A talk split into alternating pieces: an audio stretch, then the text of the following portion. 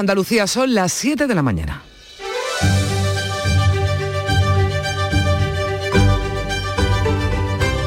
La mañana de Andalucía en Canal Sur Radio con Carmen Rodríguez Garzón.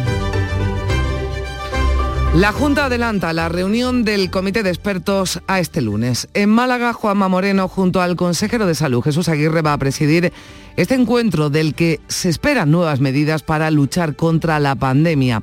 Tras el incremento de casos en los últimos días, en las últimas semanas, a falta de que se actualicen los datos, este 3 de enero, las últimas cifras, las del viernes, dejaban un nuevo récord de contagios en Andalucía, casi 15.500 positivos y 6 fallecidos, aunque el presidente de la Junta dijo la semana pasada que no habría restricciones muy duras, este incremento de casos sumado a una mayor presión hospitalaria deja en el aire la posibilidad de que se puedan implantar limitaciones de aforos o incluso un toque de queda, como ya han hecho otras comunidades. Vamos a salir de dudas durante la mañana. También está sobre la mesa cómo será la vuelta a las clases, la vuelta al cole tras la Navidad. Mañana gobierno y comunidades autónomas se van a reunir para abordar este asunto, si bien la opinión mayoritaria es que las clases sean presenciales. Es lo que va a defender, por ejemplo, Andalucía.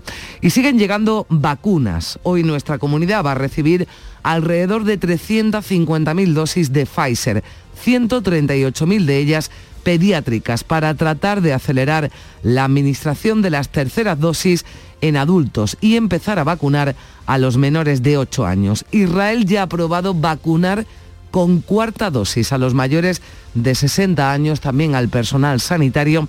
En Israel precisamente se ha detectado el primer caso de flurona, una infección de coronavirus y gripe al mismo tiempo. La paciente no está vacunada y presenta síntomas leves. Es un caso inédito que a falta de un estudio más pormenorizado demuestra que la combinación, al menos en este caso de los dos virus, no causa una enfermedad más grave.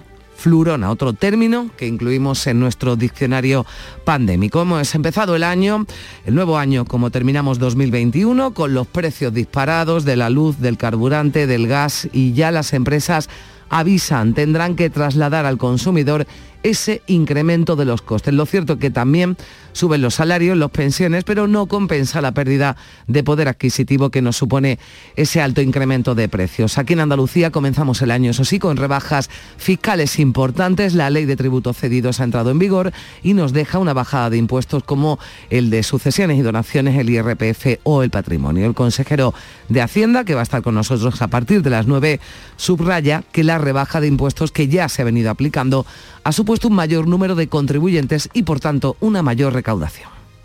Que hay más recaudación sobre el PIB y hay más recaudación no porque le exijamos más a los que pagan, sino porque conseguimos que haya más gente pagando. Esa es la clave y esa es la clave que nos gustaría aplicar también en la política nacional. Y ya hoy por fin se va a producir el relevo. La alcaldía de Sevilla, Antonio Muñoz, se convierte en el nuevo alcalde de la capital andaluza, un acto al que van a asistir ministras como la de Hacienda o la de Industria, también el vicepresidente de la Junta, entre otros. Muñoz ha pasado dos semanas convaleciente por COVID. Este domingo, además, Pablo Casado confirmaba en Twitter que también era positivo, aunque no presenta síntomas. El líder del PP ha recibido mensajes de apoyo y ánimo del presidente del Gobierno, Pedro Sánchez, también del presidente andaluz Juanma Moreno, que le deseaba anoche una pronta recuperación. Enseguida ampliamos estas y otras noticias. Antes, Olga Moya, ¿qué tiempo nos espera hoy? ¿Qué tal? Buenos días. Hola, buenos días. Hoy tendremos cielos poco nubosos o despejados en el, en el interior y en el litoral atlántico. Eso sí, habrá intervalos de nubes bajas y nieblas en el litoral mediterráneo. Los vientos soplan flojos y temperaturas sin grandes cambios, con máximas que oscilarán entre los 22 grados de Granada y los 17 de Cádiz. Y en deportes, tras el regreso de la Liga, ¿qué destacamos, Olga? Pues mal inicio de año para los equipos andaluces. Derrota del Betis ante el Celta en el Benito Villamarín, empate sin goles del Granada ante el Elche y primera derrota del Almería en Liga ante el Cartagena en el Estadio de los Juegos del Mediterráneo.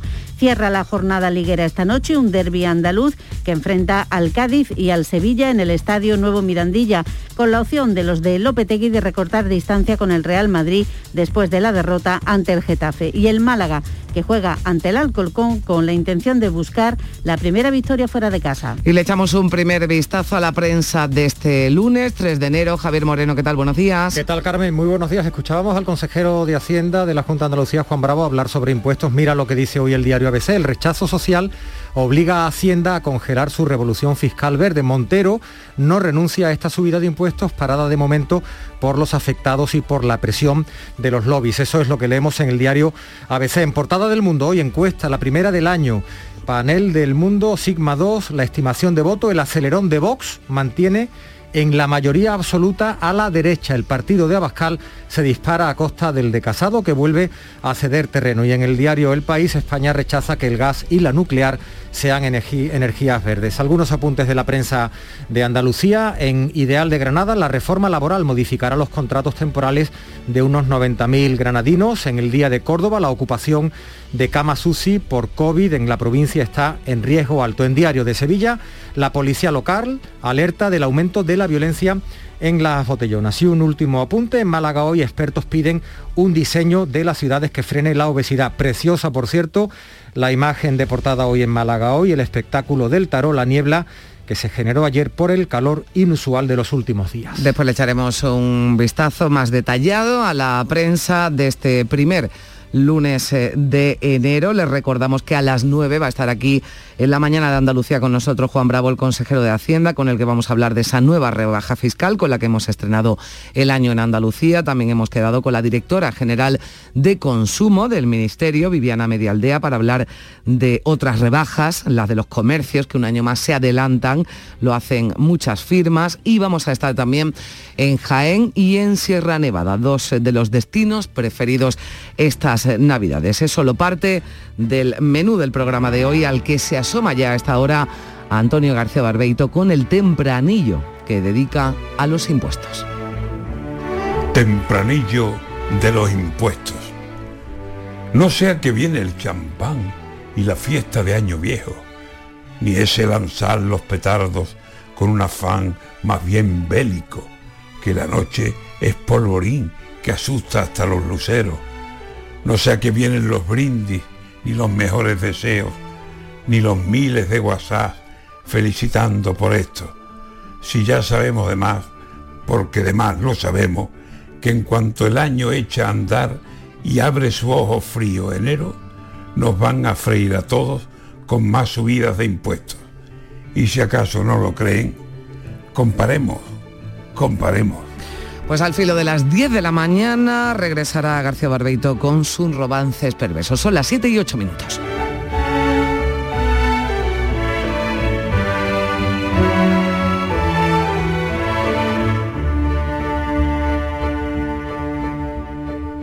Estamos hartos de no celebrar la Navidad. Es que no vino nadie. Si no había ni regalos. Pero este año se va a acabar. Queremos volver a jugar. Porque todos queremos volver a jugar. ¡Vuelve la Navidad! ¡Vuelve a tiendas MGI! ¿Estás lesionado? Elige la fisioterapia avanzada de Clínicas Bayman. En Clínicas Bayman ponemos a tu servicio fisioterapeutas de primer nivel equipados con la última tecnología. Nuestra meta es tu recuperación. Somos la fisioterapia oficial de 18 federaciones deportivas de Andalucía. Si necesitas recuperar tu salud, tu rendimiento y tu bienestar, pide tu cita en clínicasbayman.es. La mañana de Andalucía con Carmen Rodríguez Garzón.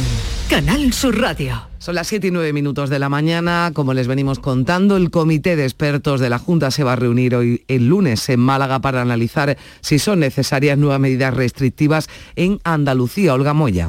A falta de la actualización de datos de este fin de semana, el número de hospitalizados en nuestra comunidad superó el pasado viernes los 1.100 casos, de los que 182 estaban en cuidados intensivos. La cifra de 1.000 ingresados ha sido la de referencia que hasta ahora ha dado el Gobierno autonómico para replantear las medidas preventivas frente a la pandemia. Juanma Moreno avanzaba la semana pasada que de ser necesario adoptar restricciones, la intención sería que afectaran lo menos posible a la economía. Descartaba implantar el toque de queda. Pues eh, como decimos, saldremos eh, de dudas durante la mañana cuando concluya esa reunión en Málaga del Comité de Expertos que preside Juanma Moreno. El consejero de Salud Jesús Aguirre está previsto que al término de la reunión comparezca ante los medios de comunicación. La variante Omicron ha provocado que solo en la última semana la incidencia en nuestra comunidad se haya multiplicado por dos. Javier Moreno. Hemos cambiado el año con 1.213 positivos por cada 100.000 habitantes, un dato en sintonía con enero de 2021,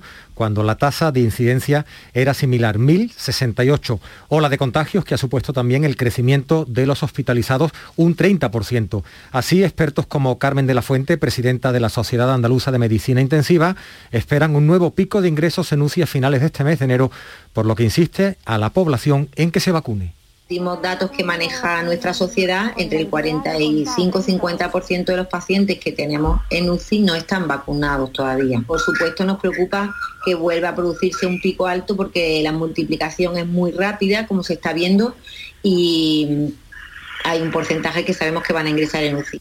Las últimas cifras facilitadas por algunas comunidades recogen, sin embargo, un ligero descenso de los casos activos.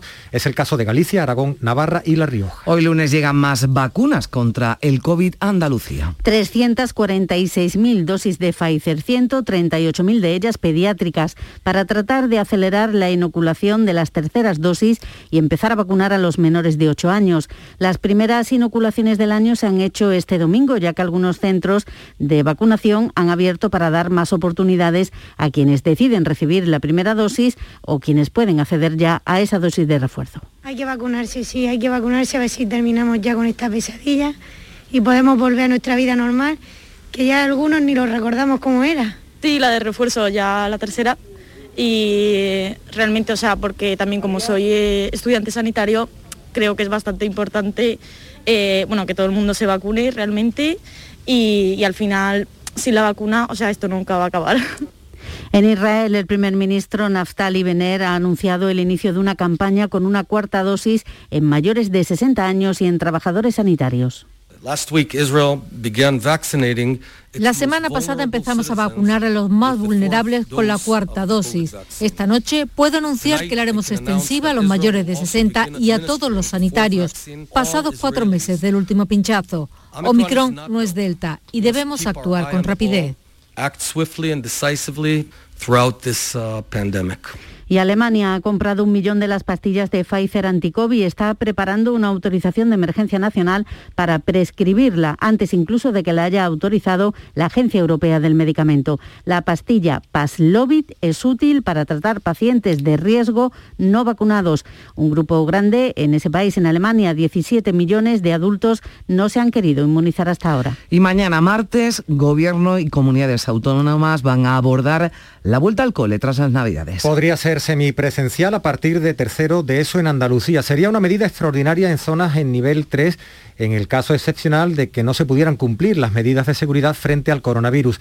A priori, la mayoría de las autonomías son partidarias de volver presencialmente a las aulas y los partidos siguen enfrentados sobre la conveniencia o no de imponer la mascarilla en exteriores, una medida que aprobaba el Gobierno hace unos días. El Partido Popular ha exigido el aval científico para adoptar esta medida. La portavoz de los populares en el Congreso, Cuca Gamarra, ha pedido al presidente del Gobierno, a Pedro Sánchez, un informe científico que demuestre la efectividad de la imposición de la mascarilla en exteriores antes de decidir su voto y al Gobierno le tendría que haber faltado el tiempo para remitir toda esa información para que conociéramos en base a qué evidencia científica se ha tomado esta decisión, en virtud de lo cual nosotros decidiremos el sentido de nuestro voto. Evidentemente, si no hay una justificación científica, no habrá un respaldo por parte del Partido Popular a eh, esos, esos reales decretos. Si no lo hay suficiente, pues tampoco Ciudadanos sí ha decidido ya que votará en contra. La formación naranja ha avanzado su oposición al decreto. Su portavoz adjunto en Mundo Val califica la medida de anticientífica. Es una medida completamente anticientífica. Se basa un poco en la superchería, en la superstición y luego también en esa campaña propagandística muy teatral, muy dramática del presidente del gobierno, ¿no? que pretende aparecer delante de los españoles como el Salvador. ¿no? eh, no os preocupéis, ya estoy yo aquí, os voy a poner esta medida, os vais a salvar todos, nadie se va a contagiar, ¿no? El líder del Partido Popular, Pablo Casado, ha informado en Twitter que ha dado positivo en COVID tras en realizarse un test de antígenos. No tiene síntomas. Tanto el presidente del Gobierno como el de la Junta le han enviado a través de las redes sociales mensajes de ánimo y deseos de recuperación. En este comienzo de año, el Gobierno andaluz ha reiterado su voluntad de llevar la legislatura al menos hasta el final del periodo de sesiones en el mes de julio. El consejero de Presidencia ha mostrado la capacidad negociadora del Ejecutivo de coalición frente a una pinza entre PSOE y Vox que dice aparece y desaparece. El objetivo para agotar la legislatura es agotar el periodo de sesiones y negociar proyecto de ley a proyecto de ley, decreto a decreto, a derecha y a izquierda. Este gobierno está a la izquierda de la derecha y a la derecha de la izquierda. Eso nos permite desbloquear proyectos a ambos lados del arco parlamentario. Y todavía en la crónica política, Granada ha conmemorado este domingo el 530 aniversario de la conquista de la ciudad por los reyes católicos en formato reducido y con la asistencia de Macarena Olona de Vox que vuelve a pedir que el Día de Andalucía se celebre el 2 de enero. La pandemia ha obligado a que los actos se hayan limitado al interior de la Capilla Real. No ha habido desfile militar de la Legión ni se ha tremolado el pendón desde el balcón del ayuntamiento. Ante la tumba de los Reyes Católicos sí se ha tremolado el estandarte real, una fiesta que viene precedida por la polémica de quienes quieren quitarla y de sus partidarios. Entre esos últimos, la secretaria general del Grupo Parlamentario de Vox y diputada por Granada, Macarena Olona, ha pedido que la toma de Granada sea la fecha elegida para celebrar el Día de Andalucía, que se declare fiesta nacional. Celebramos el triunfo de nuestra identidad cristiana, celebramos el fin de la ocupación musulmana con la caída del reino nazarí. Consideramos que esta gesta histórica debería ser conmemorada alzándola al Día de Andalucía igualmente a Fiesta Nacional de España. Por su parte, la plataforma Granada Abierta, formada por sindicatos, asociaciones culturales, feministas y partidos políticos, considera racista y excluyente la festividad de la toma de Granada. Ha pedido su eliminación permanente. Y vamos eh, con la crónica económica porque a pesar de la pandemia, el gobierno andaluz eh, prevé la creación de 110.000 nuevos empleos durante este año. Así lo ha explicado el consejero de Transformación Económica de la Junta, Rogelio Velasco, con las previsiones que maneja en este momento su departamento. Vamos a acabar el, el año económico con unos 110.000 puestos de trabajo creados. Y esto se va a volver a repetir en una horquilla que va entre 110.000 y 120.000. La tasa de paro, de acuerdo con los datos de la EPA, que estén por debajo del 21% de tasa de desempleo. Esta es la previsión que estamos eh, manejando. Mientras el presidente de la Confederación de Empresarios de Andalucía, Javier González de Lara, se muestra confiado en la capacidad del tejido empresarial de nuestra comunidad para afrontar este nuevo año. Su optimismo, ha dicho en Canal Sur Radio, se basa en el dinamismo demostrado por los emprendedores de nuestra tierra pese a las dificultades por el COVID. Un auge de, la actitud emprendedora en nuestra comunidad, eh, récord nacional número de autónomos, más de 562.000, también el volumen global de exportaciones andaluza nos ha situado eh, a nivel de, nuestro del ranking nacional solo por detrás de Cataluña. Es decir, hay un dinamismo que está convirtiendo a Andalucía en un nuevo escenario atractivo para la inversión. Y bueno, mm, eh, creo que Andalucía comienza a ocupar un lugar de privilegio en el mapa estatal y eso era inédito hace años.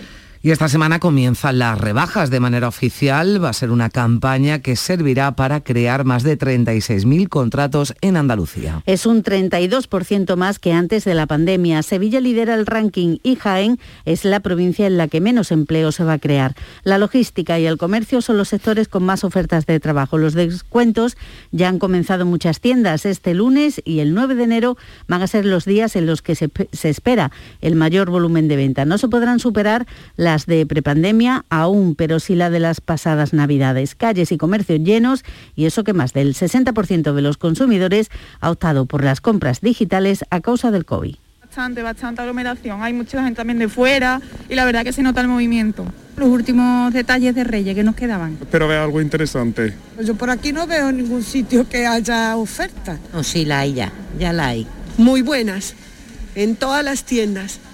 Y este lunes eh, toma posesión de su cargo el nuevo alcalde de Sevilla, Antonio Muñoz, que sustituye a Juan Espadas. A partir de las 12 del mediodía se celebra el pleno de investidura al que está previsto que asistan, entre otros, la ministra de Hacienda, María Jesús Montero, la de Industria, Comercio y Turismo, Reyes Maroto, y también la de Justicia, Pilar Job. Un acto solemne en el que Muñoz va a recibir el bastón de mando. Antes, cada grupo municipal propondrá a su candidato. Al no tener mayoría absoluta ninguno, será investido el del grupo más votado en las últimas elecciones, en este caso el del PSOE. Antonio Muñoz, hasta ahora delegado de Hábitat Urbano, Turismo y Cultura, sustituye a Juan Espadas al secretario general del PSOE de Andalucía, que ha sido designado senador autonómico hasta que pueda presentarse como candidato a las elecciones andaluzas. Y en el panorama político del año, el año se ha iniciado con opiniones dispares sobre la reforma del sistema de financiación autonómica. Desde el Gobierno Central, la ministra de Hacienda, María Jesús Montero, ha condicionado esa reforma de la financiación de las comunidades a la reforma fiscal que permita una mayor recaudación y una mayor transferencia de fondos es necesaria que esa reforma de la financiación autonómica se acompañe de un incremento de los recursos que llegan a todos los territorios. Y digamos que eso es como una premisa de partida del modelo de financiación que evidentemente se tiene que materializar con un incremento también de la recaudación que permita la transferencia de esos recursos. Es por ello que la reforma fiscal es imprescindible para que nuestro país pueda avanzar desde la Junta de Andalucía, el consejero de Hacienda, Juan Bravo, considera esa propuesta un globo sonda. Considera que no entra al fondo de la cuestión y se limita a plantear un cálculo sobre población ajustada, pero sin abordar soluciones a la infrafinanciación que sufren eh, comunidades como la, la de Andalucía. Vamos a ampliar el sistema. Ella defendía 16.000 millones de euros más que se tenía que incrementar el sistema de financiación autonómica y que de esos 4.000 tenían que ser para Andalucía. Todo eso no está, con lo cual es simplemente un globo sonda para intentar decir que ya está trabajando en ese sistema, pero en la práctica todos sabemos y las comunidades, si ustedes le preguntan, defienden que eso no es entrar al fondo del sistema de financiación autonómica porque hay esas variables.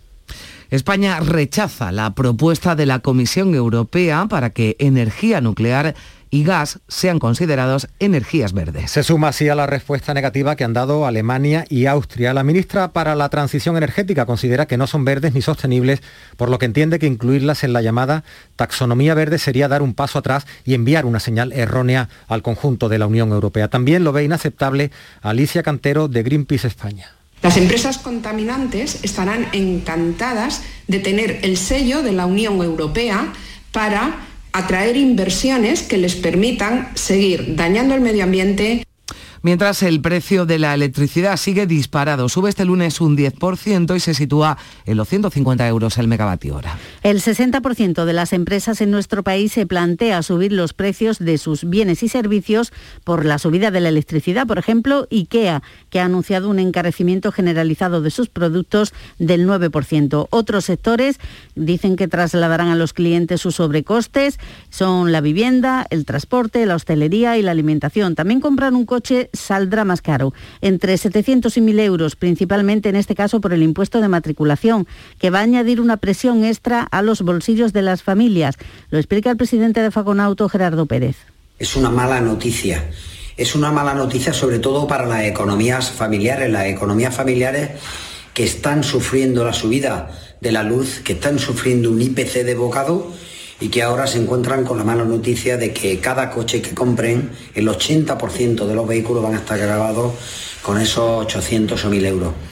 Los precios de los carburantes tampoco dan tregua. Lo peor es que la gasolina va a mantener los precios altos al menos hasta el mes de septiembre. Los conductores están preocupados, lo han notado en sus bolsillos y muchos utilizan el coche lo menos posible. Está llegando un momento que es insostenible. Ni una ridiculez, vamos, que nos van a llevar a la ruina totalmente. Una vergüenza. Pues la verdad que un abuso. Vamos a tener que dejar de, eh, coger coche y comprarnos patinetes. Parece bastante caro y la fecha en las que andamos hay que recortar todos los gastos, al final pues sube la gasolina y sube todo. los aeropuertos, los aeropuertos andaluces han registrado este domingo el mayor número de operaciones de toda la Navidad. Durante las vacaciones se van a realizar casi 9.000 vuelos. El de Sevilla ha sido un hervidero de viajeros, entre los que comienzan las vacaciones y los que las terminan. He venido a pasar las Navidades con mi familia, con mi madre en Cádiz. Y ahora vamos de vuelta después de 10 días. Estuviera en Loja cerca de Granada, me encanta mucho. Bueno, ahora vuelvo a casa en París. Nosotros venimos de Puerto Rico.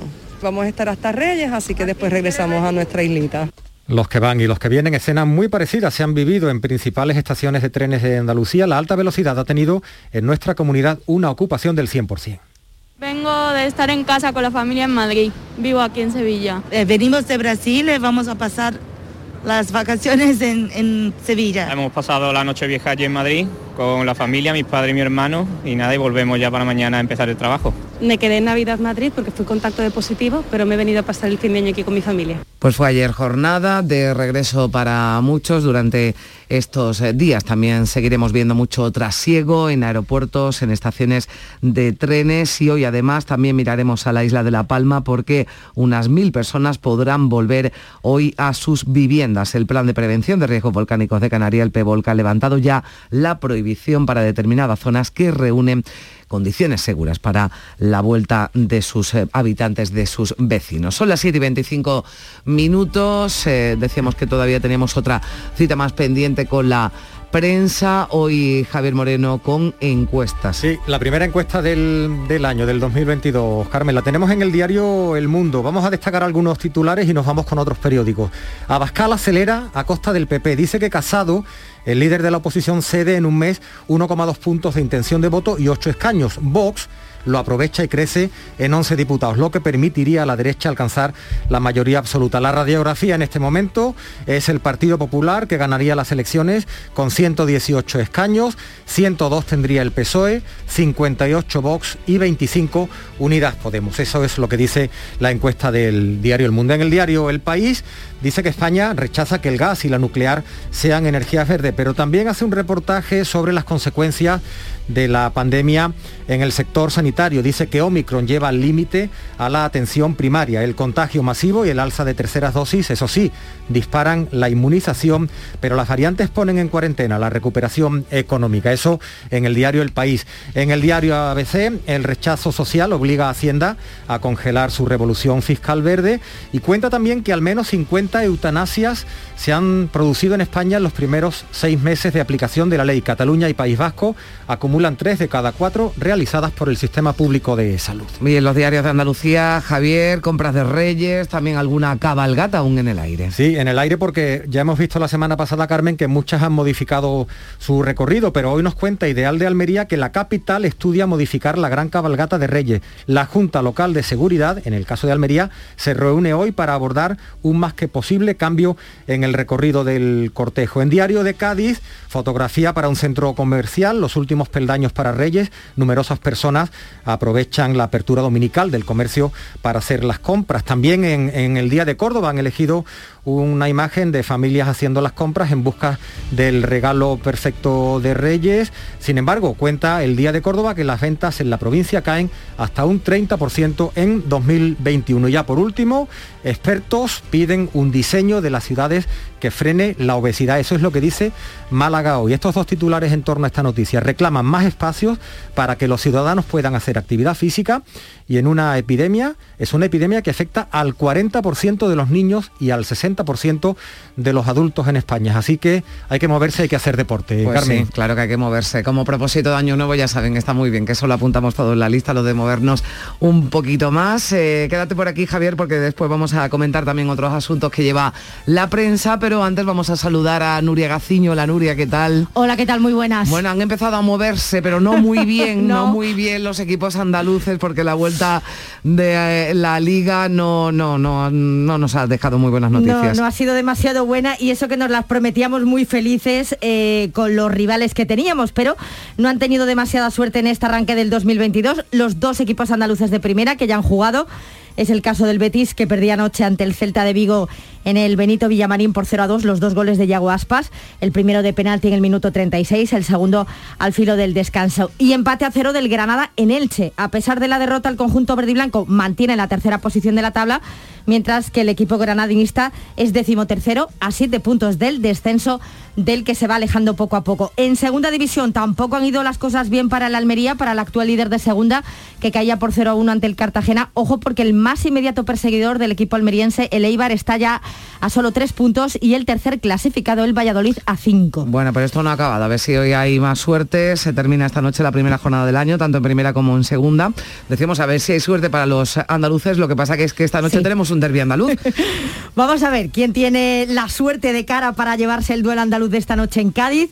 A las 9 y cuarto se juega el Cádiz-Sevilla, los dos equipos con urgencias de triunfo, los sevillistas para mantener la segunda posición de la tabla y para recortar distancias con respecto al Real Madrid, que esta jornada ha perdido ante el Getafe, y el Cádiz, bueno, pues su parte para salir del descenso. Como viene siendo la tónica general, muchas ausencias por COVID Mm. en esta jornada.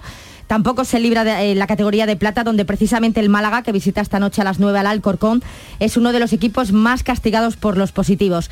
Ante el colista, los malagueños esperan romper la racha negativa de cuatro partidos sin conocer la victoria y donde sí se ha tenido en cuenta el COVID es en la Liga CB de baloncesto, que se ha visto aplazada este fin de semana. Bueno, pues eh, después te vienes a menos 5 y nos cuentas eh, con algo más de detalle todo Vale. lo, lo que ha dado de sí este regreso de la liga en este primeros, en los primeros días de este año 2022.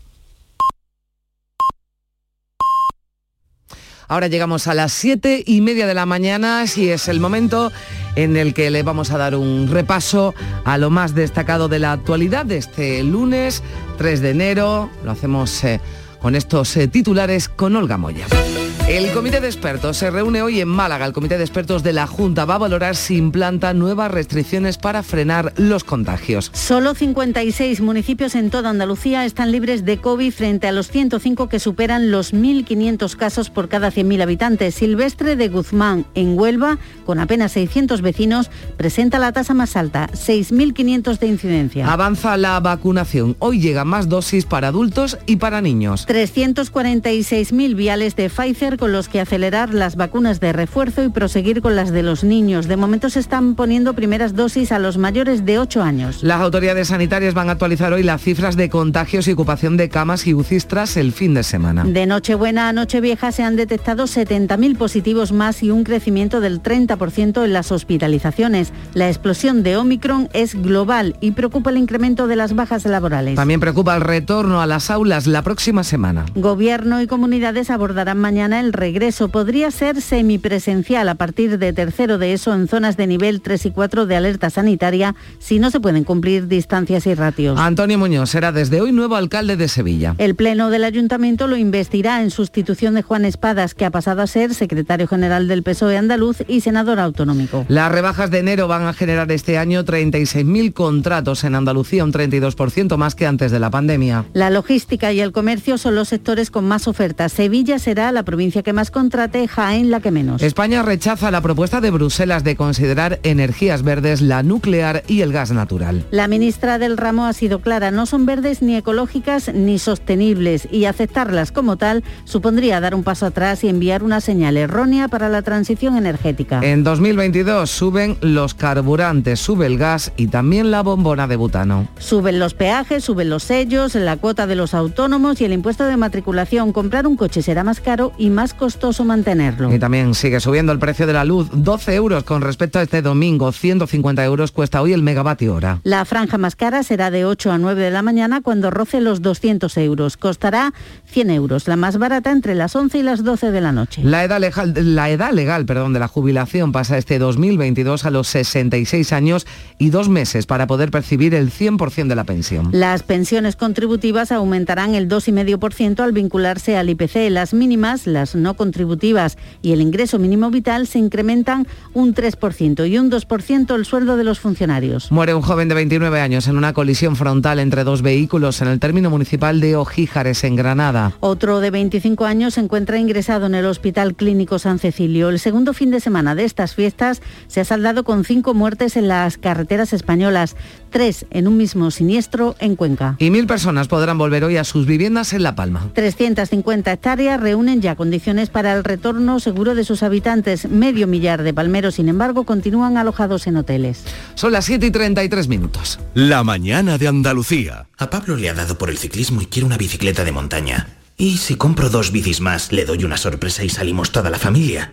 Habrá que comprar casco, guantes. Voy a hacerme una lista. Se nota que Luis tiene una tarjeta de Cajamar que le da flexibilidad para pagar sus compras, aplazándolas como a él le interese, desde el móvil o desde cualquier sitio. Cajamar. Distintos desde siempre. La actualidad y las novedades en salud siguen estando en Canal Sur Radio, también en Navidad, en Por Tu Salud. Las noticias sobre investigación médica, prevención, terapias, las personalidades destacadas de la medicina en Andalucía. Por Tu Salud, contigo desde las 6 de la tarde, con Enrique Jesús Moreno. Canal Sur Radio, la Navidad de Andalucía.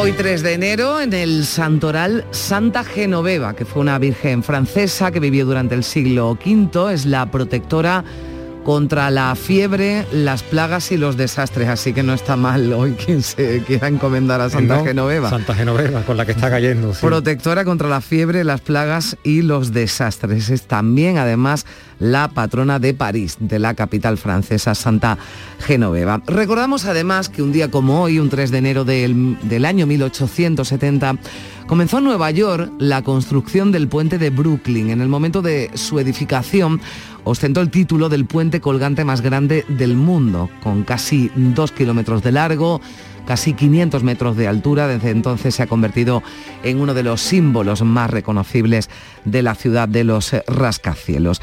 1993, también un día como hoy, los presidentes ruso y norteamericano Boris Yeltsin y George Bush eh, firmaron el tratado Stardust iniciando el desarme nuclear, algo que ocurrió hace 29 años. También recordamos un día como hoy, en 2004, se estrelló un avión Boeing 737 en el Mar Rojo de la compañía egipcia Flash Airlines, muriendo sus 148 pasajeros.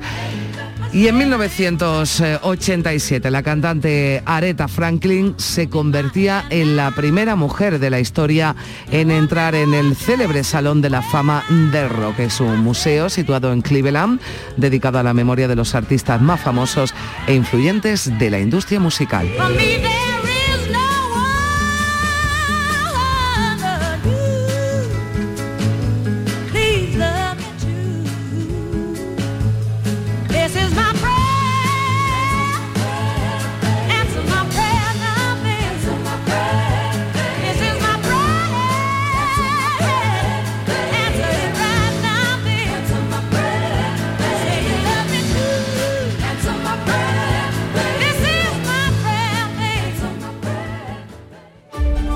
La mañana de Andalucía en Canal Sur Radio, con Carmen Rodríguez Garzón.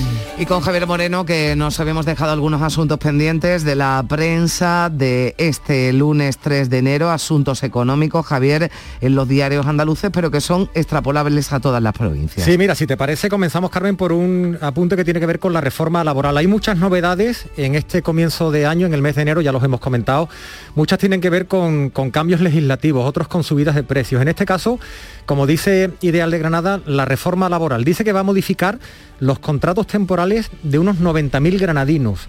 El 40% de los empleos firmados el año pasado fueron por obras y servicios. Es un tipo que desaparece solamente en esta provincia y, decimos que son extrapolables porque cada provincia y cada ciudad, cada localidad tiene sus propios datos, pero nos podemos hacer una idea de, de cómo puede ir en el resto de Andalucía. Decía que Granada tiene una cota de temporalidad del 32%. Dice, mira, es muy superior a la media de- del país, a la media española, que es del 26%, pero es que todavía es mucho más alta, fíjate, el 32% frente, frente al 13,6% de temporalidad que tienen los países de la Unión Europea. Es uno de los principales temas que ha querido atajar la reforma laboral que se firmaba hace, hace unos días, ya lo, lo hemos venido contando. Bueno, y también hoy en la prensa la devolución de los créditos solicitados por las empresas durante la pandemia. Y eso atención porque Mm. hay un límite temporal que es el mes de marzo. Hemos cogido el titular de, de Ideal de Almería para, para hacer la referencia. La devolución de los créditos ICO aprieta a más de 7.500 empresas de Almería. Recordamos que los ICO y los ERTE fueron la tabla de salvación para muchas empresas almerienses, pues para toda Andalucía y Mm. para toda España, en los meses duros de la pandemia, cuando hubo que cesar la actividad. En la hostelería, por ejemplo, se usaron para sobrevivir. Hay que recordar que el gobierno estableció dos años de carencia en los que las sociedades no han tenido que amortizar capital solamente intereses. La situación, recuerda ideal, se va a complicar ahora. Esperemos que la actividad económica siga subiendo porque a partir de marzo hay que devolver todas esas ayudas que, que dio el, el gobierno. Y a ¿no? esto unimos, y ya lo contábamos antes, toda esa subida de precios que va a seguir y que sigue con la que comenzamos el año 2022, así que ya las empresas lo advierten, esos incrementos, y si a esto unimos también esa devolución de los créditos, va a repercutir directamente en los eh, consumidores. Y de la población, también eh, titulares y noticias que recoge hoy la, la prensa. Sí, porque además hay muchos titulares que, que Mm. pueden sonar contradictorios. Carmen, en Ideal de Jaén, teletrabajo e incentivos favorecen que una veintena de municipios gane población. Se refiere lógicamente a esta provincia, que sin embargo, en su conjunto vuelve a perder habitantes en el último año. Hay 627.190 jiennenses. Algunos municipios mantienen población, en general la provincia lo- los está Mm. Sí, pero ese incremento que se está produciendo está siendo por el movimiento, por el movimiento de personas que se desplazan a otros municipios, pero por natalidad desde luego. Y hay otros lugares donde la pandemia ha evitado o ha, ha impedido que las personas se muevan. Mira lo que Mm. dice Diario de Sevilla, la pandemia frena la sangría poblacional. La población crece, por ejemplo, en municipios alejados como los de la Sierra Morena. Y hace poco leíamos que la capital, que Sevilla Capital, había perdido habitantes este, este año. En Huelva Información, ya un último apunte, la provincia registra la cifra de natalidad más baja desde el año 1975.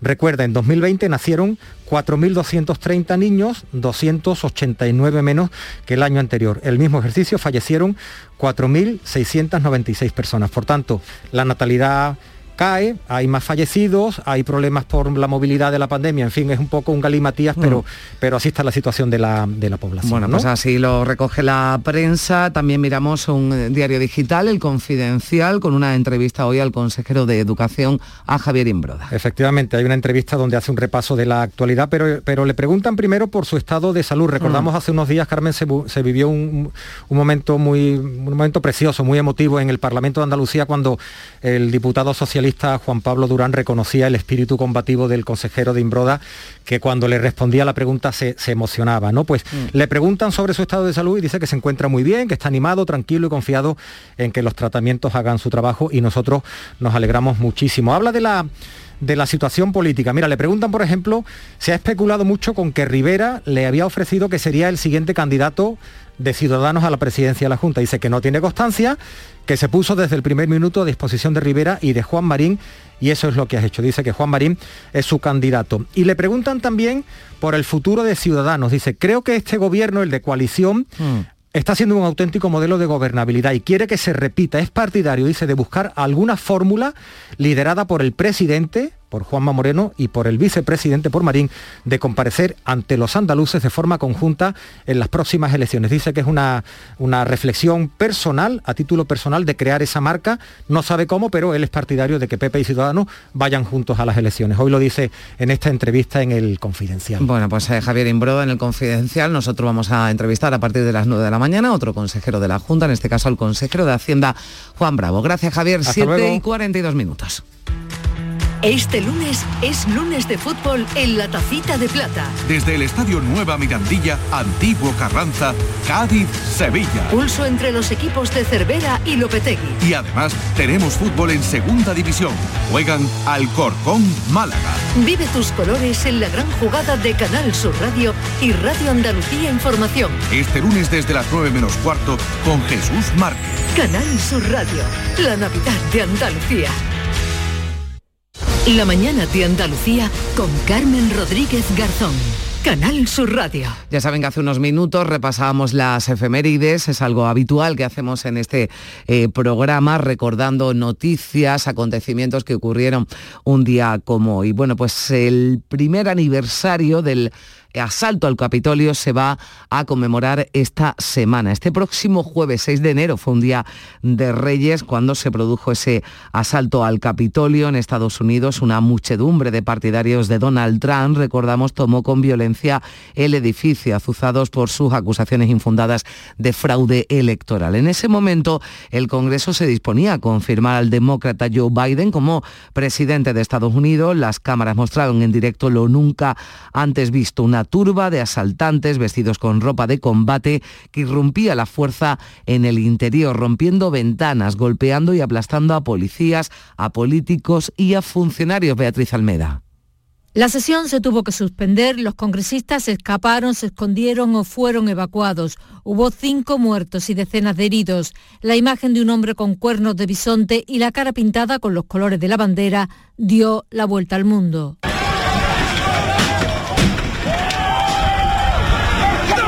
Durante las horas de asalto, un sombrío Joe Biden habló con dureza y también al día siguiente.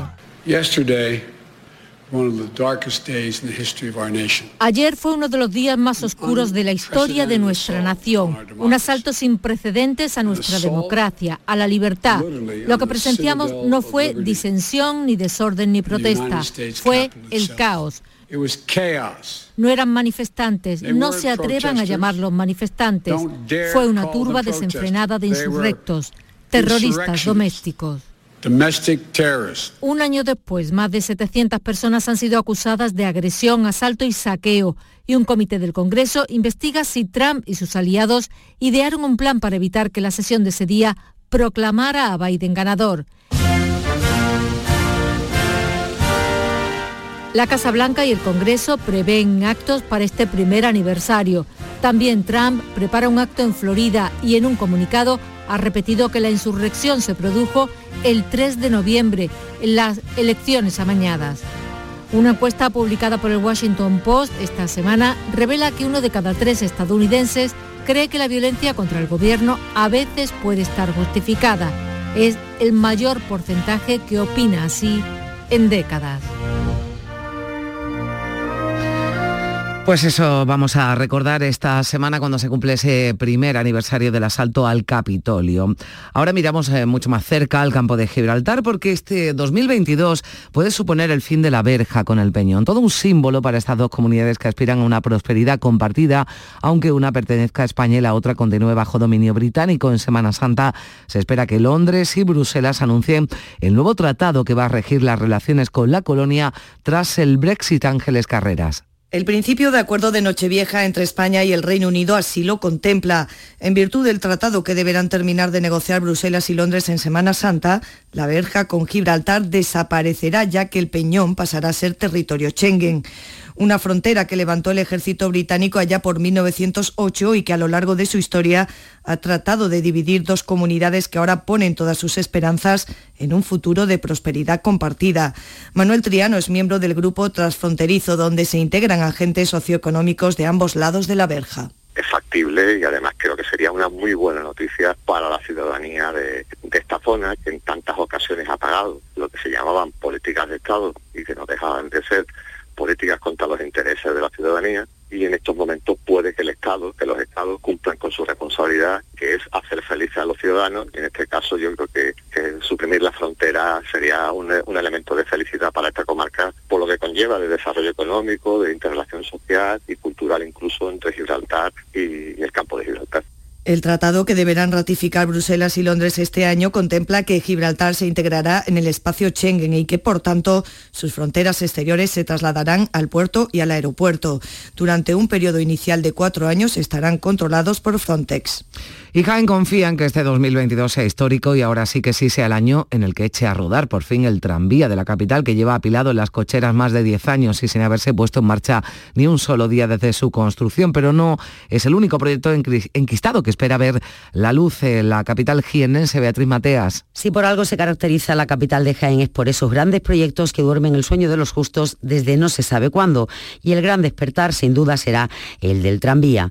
El 2022 sacará de su letargo a cinco trenes que están en cocheras desde el año 2011. Hemos terminado el año con la adjudicación por parte de Fomento de la puesta a punto de sus trenes a la empresa Alstom. También se ha traspasado a la Junta las instalaciones ubicadas en cocheras. Ahora queda reparar catenarias, paradas, señalización, todo ha sido fruto de un trabajo largo y tedioso. Habrá que esperar unos meses, pero parece que este año será en el que podamos recorrer parte de la capital montados en tranvía. Julio Millán, alcalde de Jaén. Esperemos que podamos ver definitivamente el tranvía en, en pruebas, que se ejecuten las actuaciones y las obras previstas para este año, una vez que ya se firmó el convenio con la Junta de Andalucía y que por fin sea ya una realidad en este año 2022. Parece que los dos patitos, el 22, van a traer suerte a la capital. Se espera terminar las obras del Conservatorio Superior de Música e iniciar las obras de las ciudades sanitaria y de la justicia. Tres proyectos que murieron nada más concebirse hace también más de una década. Pues veremos qué ocurre. Y todavía no hemos superado la resaca del fin de año y ya estamos pensando en los Reyes Magos. Bueno, de cabalgatas ya venimos hablando hace unos días, como saben. Todas las capitales de provincia andaluza han modificado los itinerarios de las eh, cabalgatas. Y en Huelva, que además cumple 100 años, se incluye por primera vez el Heraldo Real, una figura que se estrena este lunes 3 de enero, Elena García. La capital onubense va a contar este año como novedad con la visita del Heraldo Real, anunciará la inminente llegada de sus majestades de Oriente y solicitará al alcalde la llave de la ciudad para que sus majestades puedan entrar el día 4 de enero a recoger las cartas de los más pequeños y repartir la noche siguiente los regalos. El alcalde Gabriel Cruz y el primer Heraldo Real de Huelva, Félix Sequera. Siempre hemos mantenido la ilusión, siempre vivimos de manera muy intensa desde muy adentro la fiesta de, de los Reyes Magos y se trataba este año pues de que es posible, que las circunstancias lo permiten, de recuperar esa ilusión. Celebramos el centenario de la cabalgata de Reyes de Huelva y ya el heraldo que lo incorporamos desde este año del centenario de la cabalgata de Reyes de Huelva, sino que ellos mismos lo vivan como una tremenda ilusión, como uno de los días más especiales de sus vidas. Creo que vamos a hacer historia en Huelva con el heraldo, es la primera vez que el heraldo sale aquí en Huelva y bueno, pues yo estoy muy ilusionado por ser el primero heraldo de Huelva.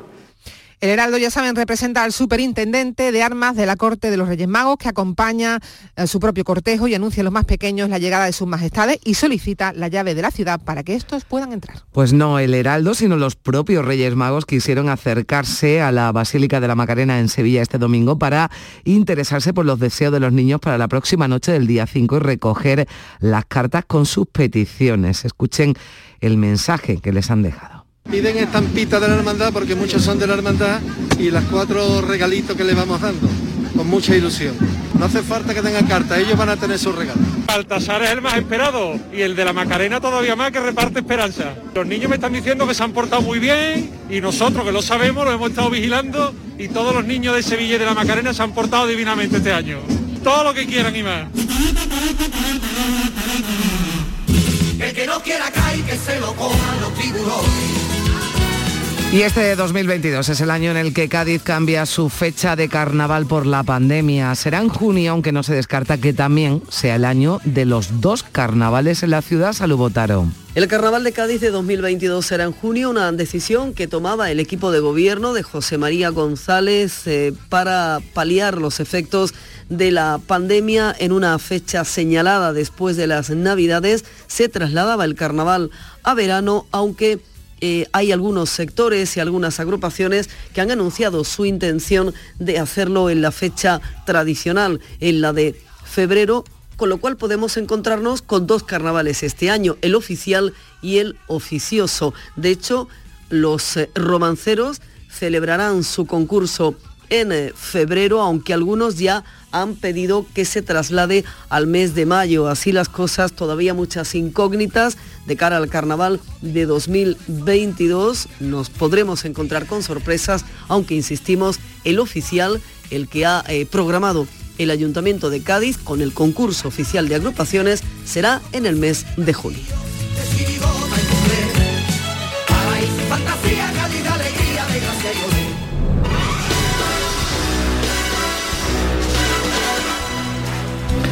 Y este lunes se estrena una película en Jerez que tiene a un protagonista muy especial, el que fuera alcalde Pedro Pacheco, que pasa a ser en la gran pantalla un agente de la autoridad. La película en cuestión se llama Despedida Sangrienta 2. Está dirigida por los hermanos Baba y forma parte del Festival de Cine de Terror Insomnia. Al alcalde le propusieron esta colaboración y después de estudiar el papel dijo, ¿por qué no? Pero había que disfrazarle. Fíjese lo que dice. Ponerme todo el, tema de la indumentaria y todas esas cosas, disfrazarme.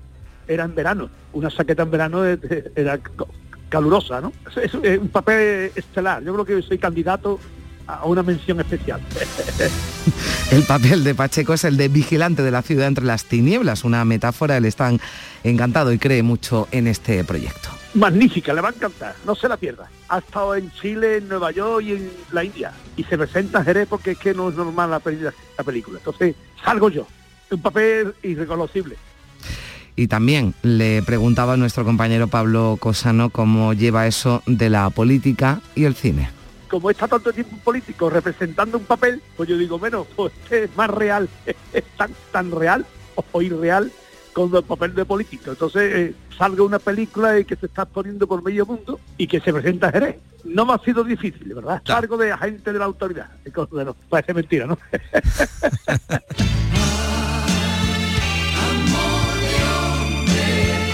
Estás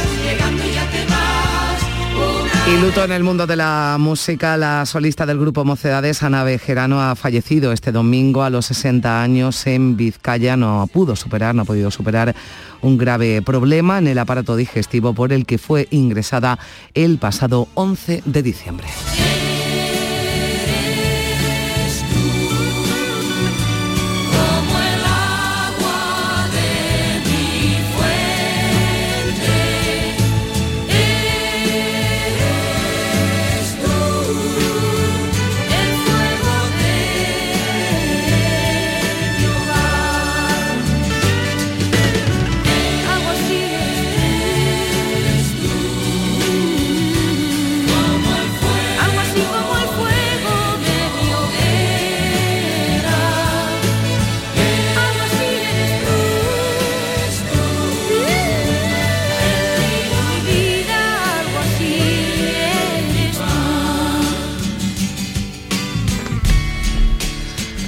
Pues ya está por aquí de nuevo Nuria Gaciño. Nuria, buenos días de nuevo. Hola, ¿qué tal? Muy buenos días. Uy, Bueno. esta música es nueva, ¿no? Sí, bueno, hoy estamos recordando a Mocedades, ha fallecido su solista, esta cantante Ana Bejerano con Me gusta mucho esta 60, canción. 60 años y bueno, fue segunda en el Festival de Eurovisión. Sí, lo recuerdo. Este eres tú. Mm, segundos no, no hemos empezado muy bien. No, no, fatal.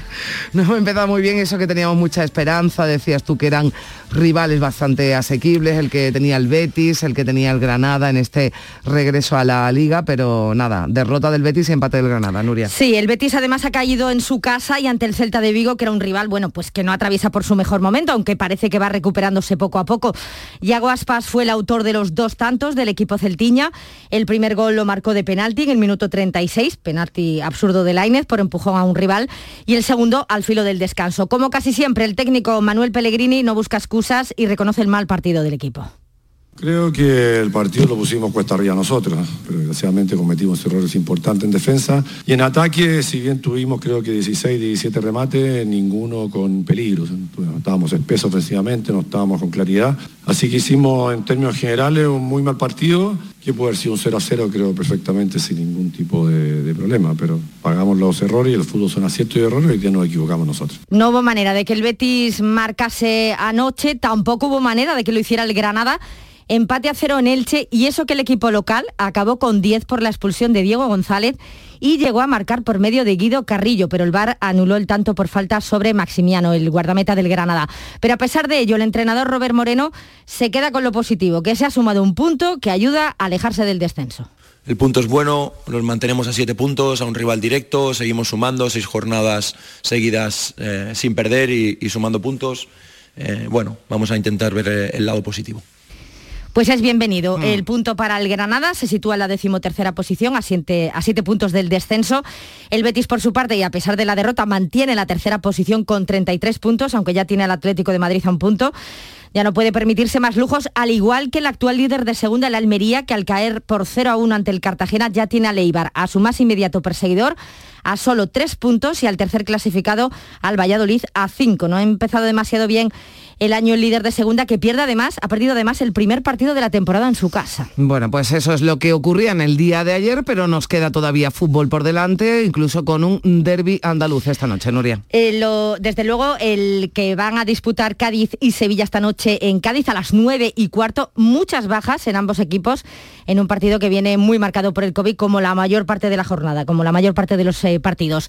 En los cadistas, Cervera no podrá contar con Arzamendia, Rubén Sobrino, Perea, Irza Cacelén y Víctor Chus, entre otros, pero sin duda la baja más importante, la del Choco Lozano, es la que espera Cervera que no afecte demasiado. Como bien apunta el míster, una lotería lo de hoy ante el Sevilla. Eh, es una lotería, es ir al partido. Mm, En mi caso, por lo menos, lo que yo voy a hacer, los jugadores más sanos son los que van, los que van a jugar y si tienen que ser fuera de posición lo harán. Y en el caso de ellos, no sé, y entonces hasta hora y media, hora y cuarto que te da la alineación del contrario, no, no sabrás qué tipo de partido vas a jugar ni qué tipo de partido se va, se va a plantear. Lo normal, el Sevilla, equipo de Champions, eh, va a intentar aprovechar, también tienen bajas, pero nosotros también, pues esta situación y nosotros pues vamos a darle la vuelta y pensar que en una situación anómala pues sea donde nosotros podemos aprovechar también y ganar este partido. Pues por este mismo motivo, Lopetegui eh, se ha quejado abiertamente de que la Liga no haya aplazado esta jornada. Para mí un argumento muy sólido que va en desprestigio creo de la competición. Hay una, creo que es clarísimo un poco el prejuicio que puede hacer y también de que desvirtúa, porque hay equipos que pueden tener, afortunadamente para ellos, dos, tres bajas y otros 15. Evidentemente, eh, esa es una circunstancia que va a ser así, pero insisto, nosotros no tomamos las decisiones. No toma las decisiones, muchas bajas por tanto las que va a Mm. tener también el Sevilla y tampoco se libra el Málaga que visita esta noche a las 9 a la Alcorcón. Bueno, pues así viene el deporte, eh, así viene este regreso de los equipos andaluces con, bueno, pues todavía a ver qué ocurre, qué pasa con el Málaga, como nos contaba Nuria y también, qué pasa en ese derby andaluz entre el Cádiz y el Sevilla. Llegamos así a las 8 de la mañana.